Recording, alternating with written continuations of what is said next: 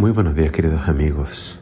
Hoy en Primero Dios te invito a que juntos leamos Apocalipsis capítulo 16. Dice así la palabra del Señor.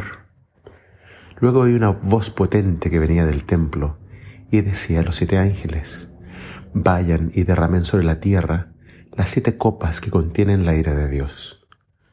Así que el primer ángel salió del templo y derramó su copa sobre la tierra, y a todos los que tenían la marca de la bestia y que adoraban a su estatua, les salieron horribles llagas malignas. Después el segundo ángel derramó su copa sobre el mar, y el agua se volvió como la sangre de un cadáver, y murió todo lo que estaba en el mar. Entonces el tercer ángel derramó su copa sobre los ríos y los manantiales, y estos se convirtieron en sangre. Y oí que el ángel que tenía autoridad sobre las aguas decía, Oh Santo, el que es y que siempre era, tú eres justo, porque has enviado estos juicios. Como derramaron la sangre de tu pueblo santo y de tus profetas, tú les has dado a beber sangre. Es su justa recompensa. Y oí una voz que venía del altar y decía, Sí, oh Señor Dios, el Todopoderoso, tus juicios son verdaderos y justos. Entonces el cuarto ángel derramó su copa sobre el sol esto hacía que quemara a todos con su fuego.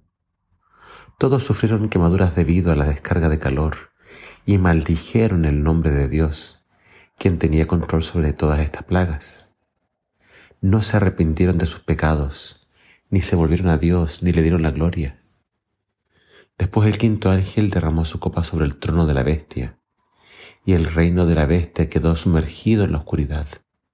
Sus súbditos rechinaban los dientes por la angustia y maldecían al Dios del cielo por los dolores y las llagas. Pero no se arrepintieron de sus fechorías, ni volvieron a Dios. Luego el sexto ángel derramó su copa sobre el gran río Éufrates, y éste se secó, para que los reyes del oriente pudieran marchar con sus ejércitos sin obstáculos hacia el occidente. Y vi que de la boca del dragón, de la boca de la bestia y de la boca del falso profeta saltaban tres espíritus malignos que parecían ranas. Estos son espíritus de demonios que hacen milagros y hacen reunir a todos los gobernantes del mundo para pelear contra el Señor en la batalla del gran día del juicio del Dios Todopoderoso. Miren, yo vendré como un ladrón cuando nadie lo espere. Benditos son todos los que me esperan y tienen su ropa lista para no tener que andar desnudos y avergonzados. Y los espíritus de demonios reunieron a todos los gobernantes y a sus ejércitos en un lugar que en hebreo se llama Armagedón. Luego el séptimo ángel derramó su copa en el aire, y desde el trono del templo salió un fuerte grito, Todo ha terminado.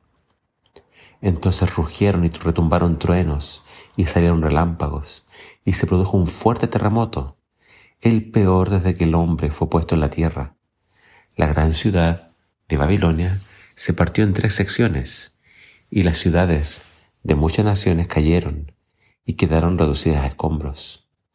Así que Dios se acordó de todos los pecados de Babilonia y la hizo beber de la copa que estaba llena del vino del furor de su ira entonces desaparecieron todas las islas y las montañas se vinieron abajo y no existieron. Más, hubo una gran tormenta de granizo y piedras de granizo, como de 34 kilos cada una, cayeron del cielo sobre las personas. Maldijeron a Dios debido a la terrible plaga del granizo. Estas son las siete últimas plagas, el castigo final de Dios sobre un mundo que ha rechazado a Dios como el supremo gobernante y se ha negado una y otra vez a arrepentirse de sus pecados y de su rebelión.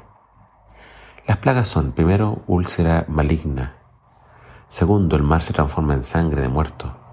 Tres, los ríos son contaminados al también transformarse en sangre. No hay nada para beber. Cuarto, el sol se calienta y quema a la gente.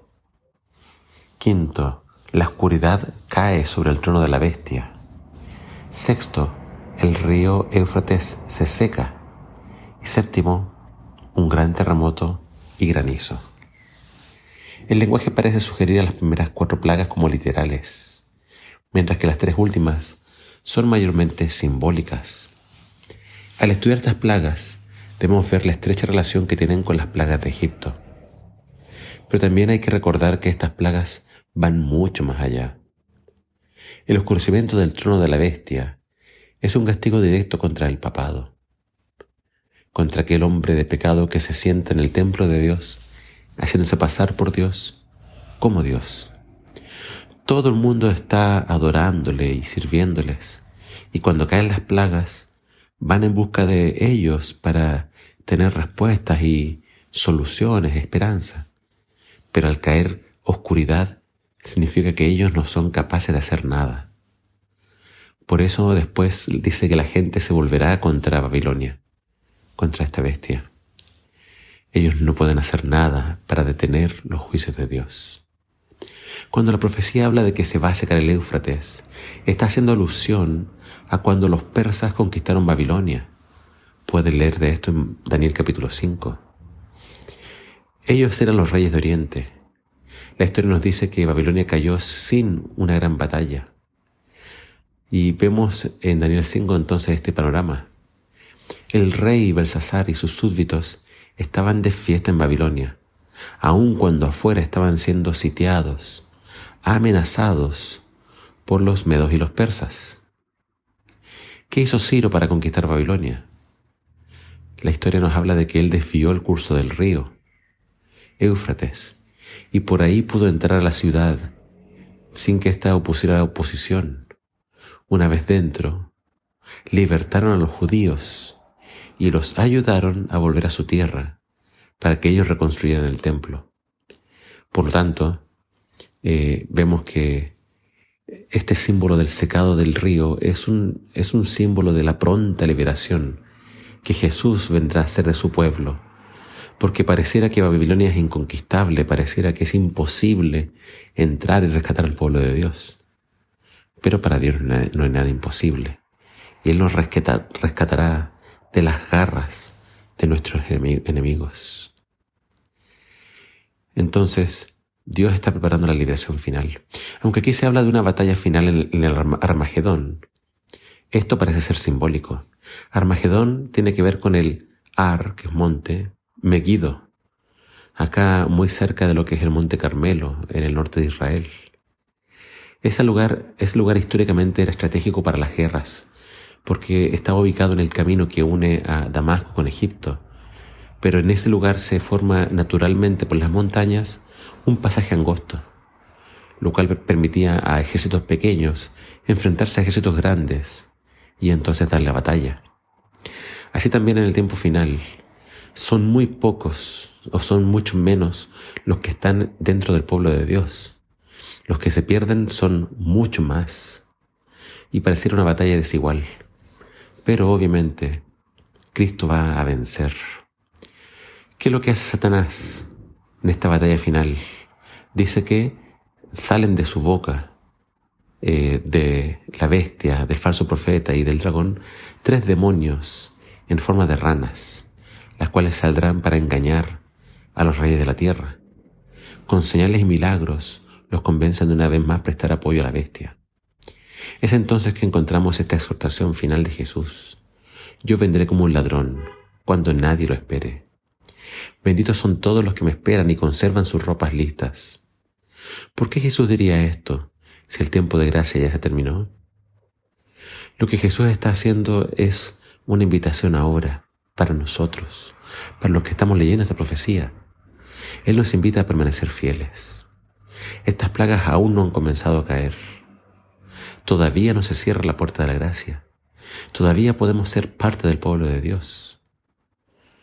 Pero estas plagas muy pronto van a comenzar a caer, muy pronto se va a cerrar esa puerta.